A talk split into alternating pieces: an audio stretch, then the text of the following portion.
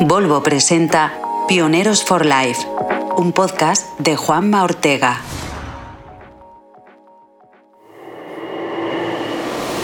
Estamos en el silencio del cosmos. Hay un diminuto punto azul donde el sonido es vida y la vida es sonido. Es imposible imaginar un mundo sin el sonido de las olas, de los pájaros, de la música, sin la risa de un niño. Un mundo sería incompleto, sordo a la vibración de la vida. A propósito, antes de nacer, cuando lo único que conocemos es la oscuridad, es el sonido el primero de los sentidos que nos da la bienvenida a esta existencia. Antes que la luz del sol, que el sabor de la leche materna, lo que llega es el suave eco de los latidos de nuestra madre ese primer metrónomo que marca el ritmo de la vida. Esa es la primera canción que conocemos. La música es el lenguaje universal que no necesita palabras, el ejemplo más claro del poder del sonido para mover nuestras emociones.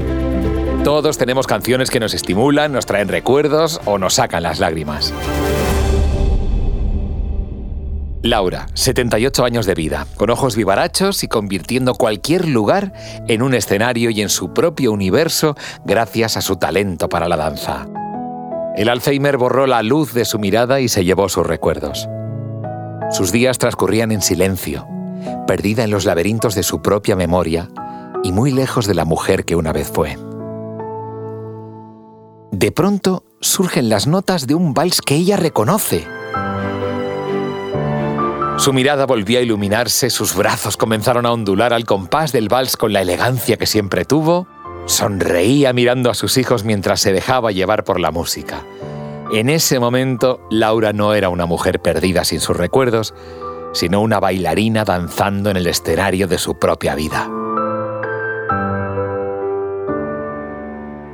Pepe Olmedo es psicólogo sanitario, director de Música para Despertar y emprendedor social. ¿Es posible lo que acabamos de escuchar? ¿Es una historia que puede ocurrir, Pepe?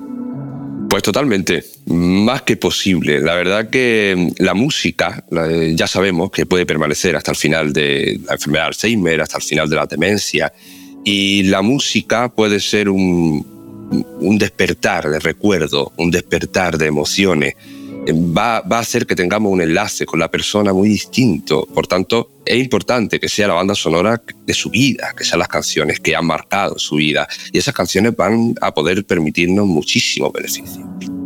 Claro. De hecho, estamos en un estudio de grabación para poder hablar contigo. Y tú supongo que estarás cerca de, esas personas a las que cuidas y a las que les mantienes conectada a la vida, ¿no? Nada menos. Gracias a ese puente que nos une a las personas, que es la música, ¿verdad? Correcto.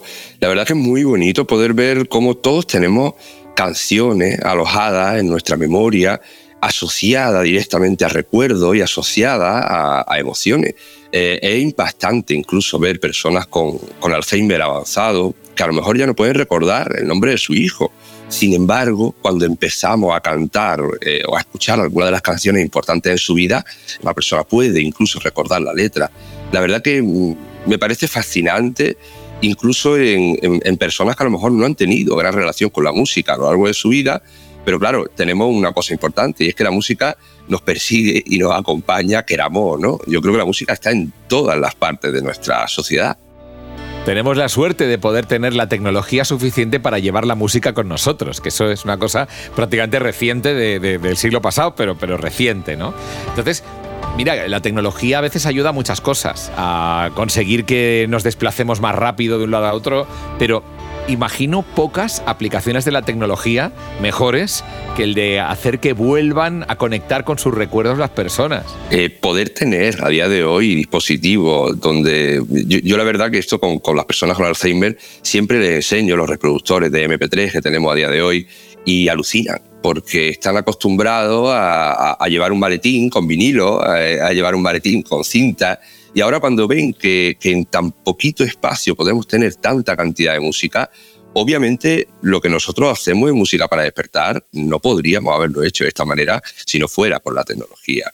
También el hecho, por ejemplo, de usar auriculares. En nuestro caso, eh, muchas de las sesiones musicales las hacemos con auriculares, incluso teniendo que conectar varios auriculares de diferentes personas en un mismo reproductor, porque cuando la demencia va avanzando, la capacidad de atención de las personas con demencia se ve muy afectada. Y resulta que con los auriculares conseguimos una mayor focalización de la atención y que la música tenga un mejor efecto. Entonces la tecnología al final es nuestro, nuestro gran aliado. En nuestro caso incluso estamos probando ciertas diademas que hay para medir actividad cerebral y que incluso podamos tener eh, resultados objetivos de ver cómo la música puede estar ayudando a focalizar mejor ciertas ondas cerebrales. Qué fuerte. Es decir, que no solamente sirve para atraer a la persona hacia los seres queridos o hacia sus propios momentos de su vida, sino también para medir el impacto que tiene la música dentro del cerebro humano, ¿no? Y aparte es que la música tiene ese, teniendo ese potencial y ese beneficio, la usamos mucho en la gestión de comportamientos complicados que pueden acompañar a la demencia.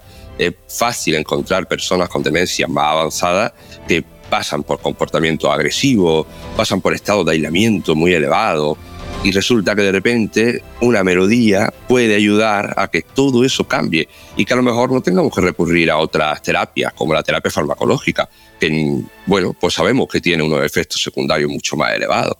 Claro, el medicamento, si lo podemos ahorrar y dar música en lugar de medicamentos, tú imagínate qué maravilla, ¿no? Ahí vamos, ahí vamos. Sí, sí, sí. Qué bueno.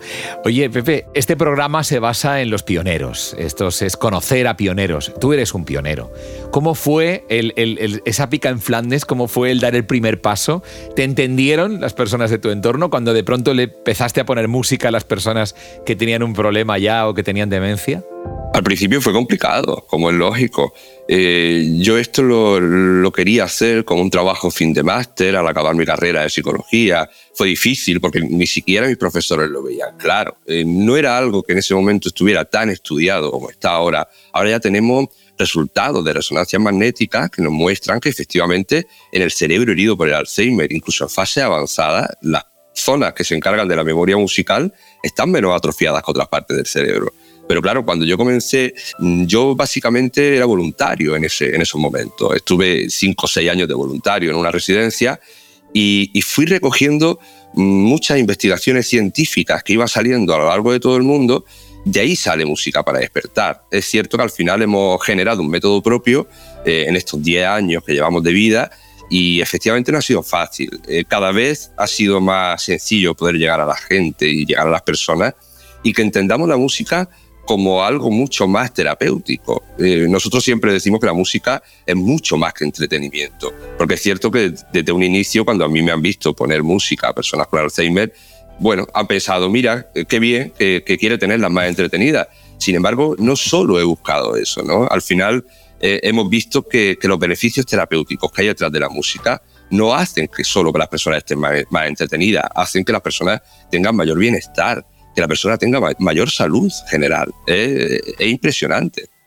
¿Cómo es un día a día de Pepe Olmedo? ¿Cómo es? Tú llegas y de pronto te encuentras con, tus, con las personas a las que vas a ayudar. ¿Cómo empieza? ¿Qué música les pones? ¿Cómo averiguas las canciones que les van a gustar? ¿Cómo es ese proceso? Bueno, este es un proceso que lleva tiempo. Eh, yo empecé haciéndolo en una, residencia, a día de hoy lo estamos haciendo en muchas residencias a la vez, ¿no? Es un proceso que, que empieza con la formación, porque entendemos que tenemos que formarnos, no solo los profesionales, sino también los cuidadores, los familiares. Pero una vez que ya hemos realizado esas formaciones, nuestro primer paso siempre va a ser conectar con la familia de la persona que vamos a atender, porque lo que, lo que queremos es hacer de detectives musicales.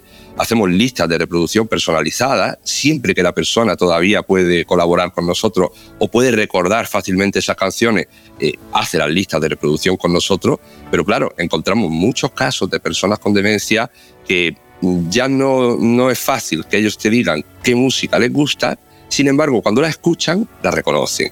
Entonces, claro, de ahí viene muy bien el nosotros tener información de su familia para saber qué pudo escuchar esa persona cuando era joven, porque además no es cualquier música la que, la que mejor efecto tiene.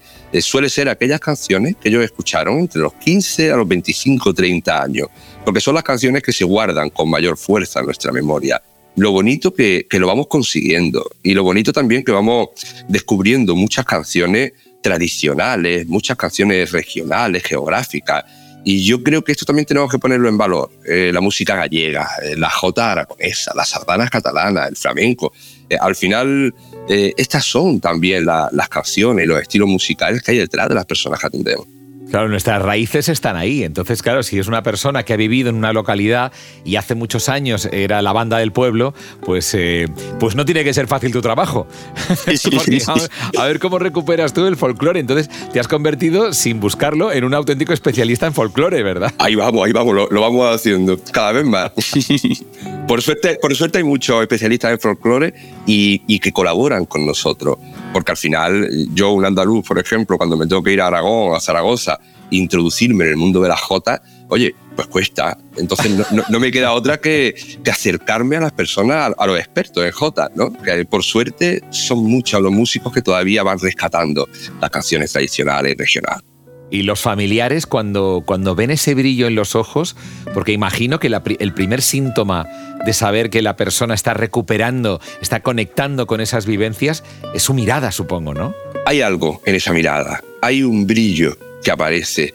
Y además es un brillo tan bonito y tan especial que yo la verdad que he tenido la, obviamente he tenido la oportunidad y la suerte de, de, hacer las primeras sesiones con muchas personas. Digo las primeras sesiones porque en esa primera sesión, cuando le pones por primera vez los auriculares y escucha la primera canción, que obviamente son, son canciones que a lo mejor llevamos varias semanas trabajando hasta que se las ponemos a la persona, hasta que ya sabemos que esa es su, su música, ¿no?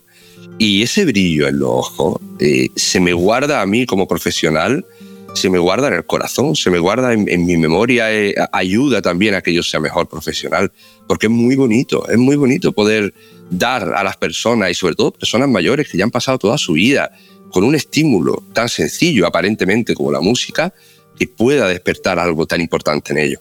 Qué lindo, qué trabajo más bonito. ¿Y las familias te lo agradecen? ¿Cómo, cómo te lo agradecen? Imagínate, es impresionante. De hecho, tenemos en, en YouTube, podemos ver ciertos testimonios de familiares que yo creo que hablan mucho más de lo que yo estoy hablando. ¿no? Eh, escuchar a una familia cuando de verdad encuentran en la música un vínculo. Eh, hay familiares que llegan a la residencia o incluso que tienen a su familia en el domicilio y no consiguen conectar con la persona con demencia.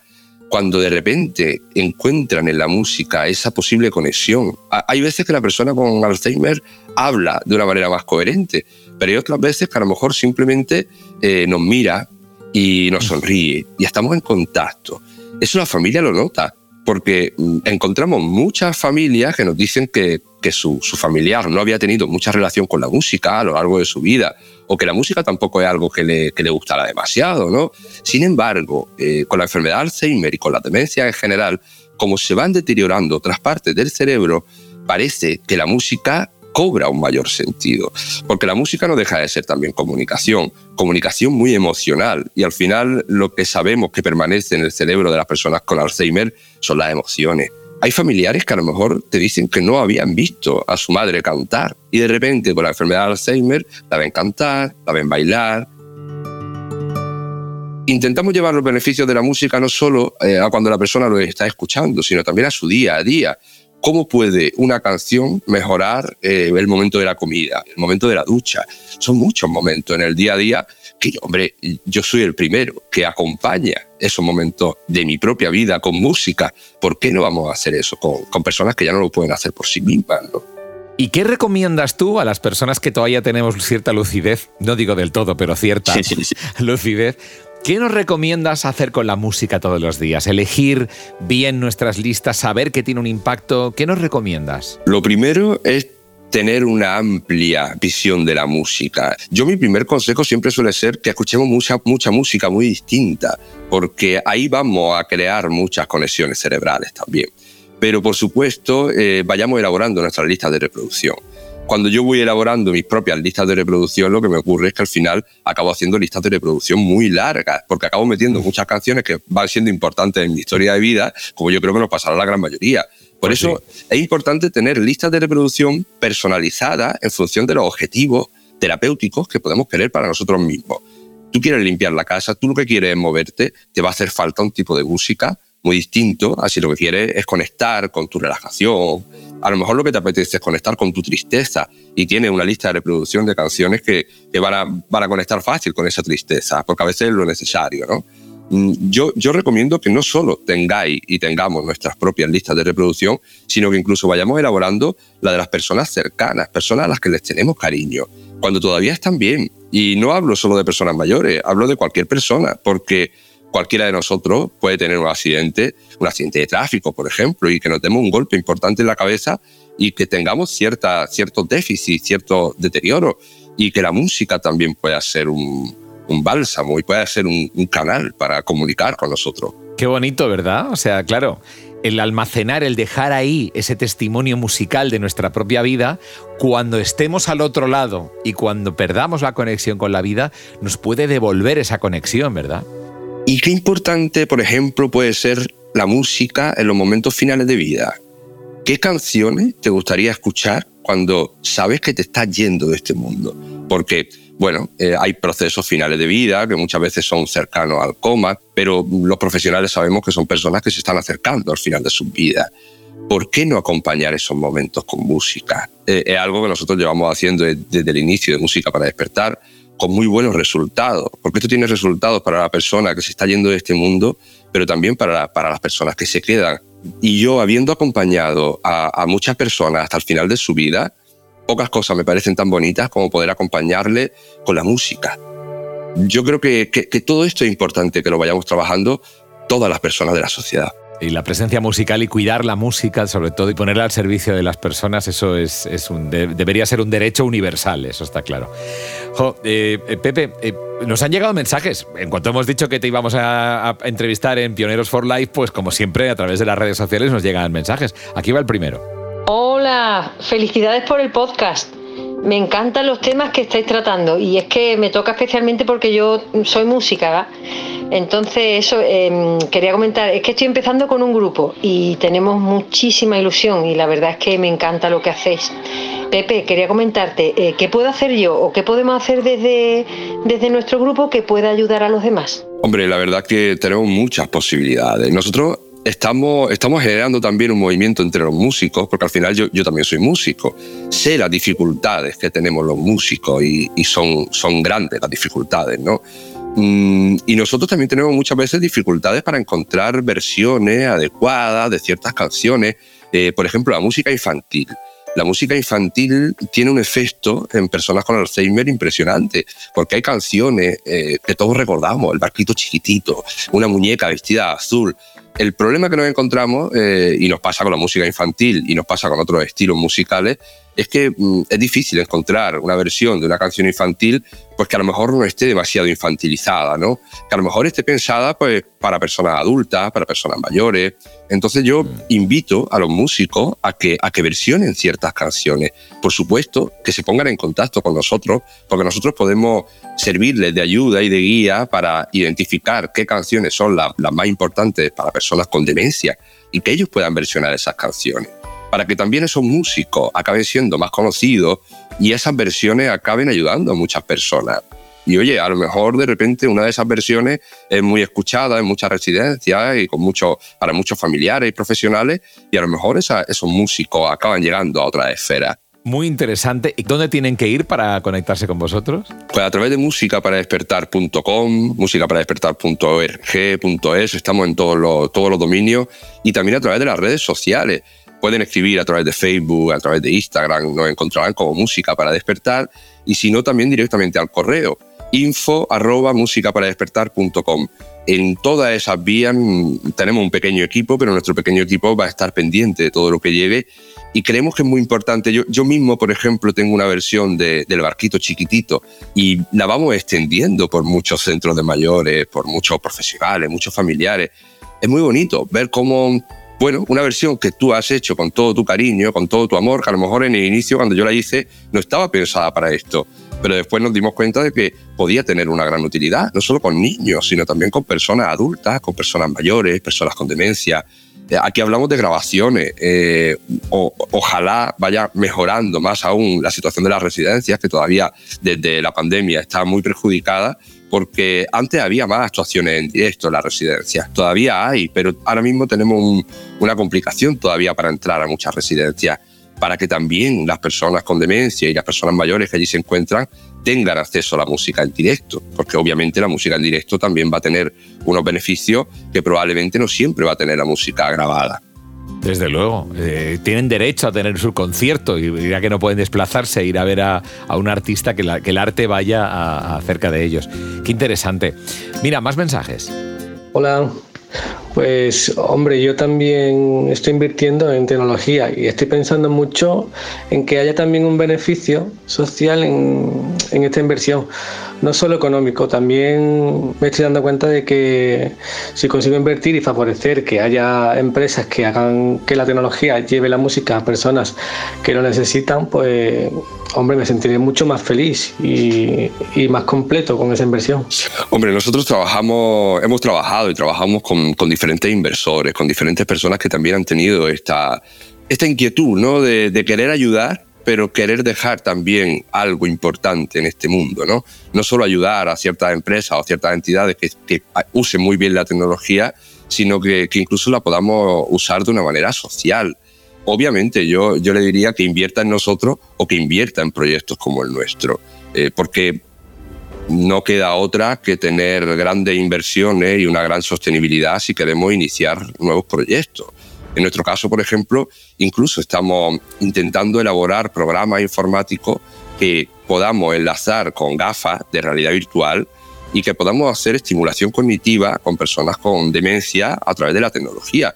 Es decir, la estimulación cognitiva resulta eh, estimular la memoria de la persona, estimular su atención, su lenguaje, ¿por qué no hacer esto con realidad virtual? Eh, con realidad aumentada. Nosotros hemos, estado hablando con, Microsoft, hemos estado hablando con Google de diferentes eh, posibilidades que vemos. Obviamente hay muchas cosas que no hemos podido desarrollar por falta de fondos.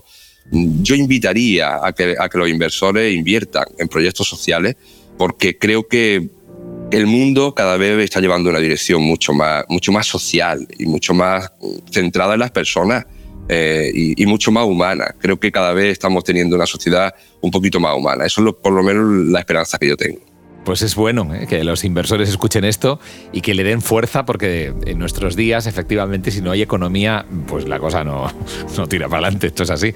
Entonces, qué bonito es que haya personas con esa inquietud que quieran invertir, ganar dinero también, pero además haciéndolo sabiendo que hacen un bien para todos, porque todos en mayor o menor medida acabaremos ahí. Todos envejecemos, todos nos hacemos mayores y todos tenemos una cierta eh, propensión a perder esa capacidad que tenemos ahora, ¿verdad?, de conectar con nuestra vida vida, así que es inversión para nosotros mismos en el fondo. Yo, yo muchas veces digo que en el fondo soy un poco egoísta, en el sentido de que toda esta lucha que yo estoy haciendo y todo este trabajo social también lo hago por mis seres queridos, porque el día de mañana es posible que mi madre acabe en una residencia, pero es que el que va después soy yo y yo quiero, yo ya no es, no es que quiera un trato exquisito, es que yo, por ejemplo, a nivel musical tengo una gran variedad de, de gustos y de estilos musicales. O sea que o aciertan conmigo a nivel musical, o si me ponen una música inadecuada, probablemente lo que van a tener es un, usuario que dé, problemas, ¿no? Entonces, en cierto modo, estamos trabajando eh, en presente de muchas personas, pero también estamos trabajando el futuro de todos nosotros. Tú ya tienes tu playlist preparada entonces. varias, varias. varias de ellas, maravilloso. Pero mira, precisamente, precisamente uno de los mensajes que nos ha llegado tiene que ver con esto. Hola, mirad, yo trabajo en una residencia. Hace mucho tiempo que sigo el trabajo de Pepe y de todo su equipo, me parece fascinante y me gustaría saber cómo podemos implementarlo en, la residencia. Muchísimas gracias. Pues la verdad que tenemos mucho, muchas herramientas para llevar esto a cabo. Em, nosotros nos centramos casi todo en la formación pero porque hemos visto en todos estos años que la formación es la clave, en el sentido de que no, yo puedo ir a una residencia y puedo eh, hacer estas sesiones musicales, pero si yo formo a los profesionales de esa residencia o yo formo a los familiares asociados a la residencia, voluntarios, para que ellos mismos apliquen la música, vamos a estar llegando a muchísimas más personas. Tenemos herramientas de formación online, formación a distancia, pero también tenemos posibilidades de formación presencial Incluso em, aquí en España los centros de mayores tienen una serie de créditos para intercambiar por formación a través de Fundae y, estas formaciones no tengan un coste para los centros. Es decir, que incluso nosotros podemos llegar a hacer formaciones eh, bonificadas a través de los créditos de formación y que esto no tenga coste para los centros. Es decir, que posibilidades tenemos muchas. Eh, en estas formaciones nosotros hacemos llegar nuestro procedimiento, lo instauramos en cada centro paso a paso, hacemos una selección de, personas con demencia que podamos empezar a aplicar la música y nosotros elaboramos esas primeras listas de reproducción junto con los profesionales y los familiares y hacemos las primeras sesiones prácticas. En el fondo, eh, para nosotros la música es la clave, pero no es lo único. Eh, nosotros tenemos varios lemas en Música para despertar. Uno de ellos dice, la música como herramienta y el amor como camino. Creemos fundamental que esta música, este poner unos auriculares a una persona, debe de verse acompañado de una actitud la actitud es lo más importante. Y si esa actitud la llevamos a cabo desde el amor, desde el respeto, desde la dignidad, desde entender, pues bueno, yo, intento hacer un, un esfuerzo cognitivo de ver a la persona que tengo delante como si fuera alguien mío, como si fuera alguien de mi familia. Para mí, como profesional, resulta mucho más enriquecedor. Es más difícil a veces dejar una distancia entre las personas que atendemos y nosotros, pero también son personas que muchas veces necesitan que esa distancia sea corta. Cuanto más avanzada está la demencia, más cerca y más en contacto vamos a tener que estar con la persona. Qué bueno. Qué bonito, Pepe, de verdad. Me quedo con esto último, este, este mensaje maravilloso que estás dando y que estás hablando de ese canal, de esa comunicación, que el amor es realmente lo que, lo que os mueve, pero el canal es la música y que, y que además eh, ese esfuerzo que estáis haciendo nos conecta con, con seres queridos y con personas y que, y que además acompaña hasta el último de nuestros días. Qué importante es. Pepe, muchísimas gracias de todo corazón. Ojalá Pioneros for Life sirva para, y tu historia como pionero que eres, sirva para inspirar a otros a que sigan tu camino y a que, a que te ayuden y a que entre todos hagamos eh, de este mundo algo que suene mucho mejor. Muy bonito. Muchísimas gracias, Juanma. Seguro lo conseguimos. Gracias. Enseguida te voy a contar quién será nuestro próximo pionero, que también tiene que ver con el sonido. Pero antes quiero dar las gracias, por supuesto, a Volvo por hacer posible este podcast.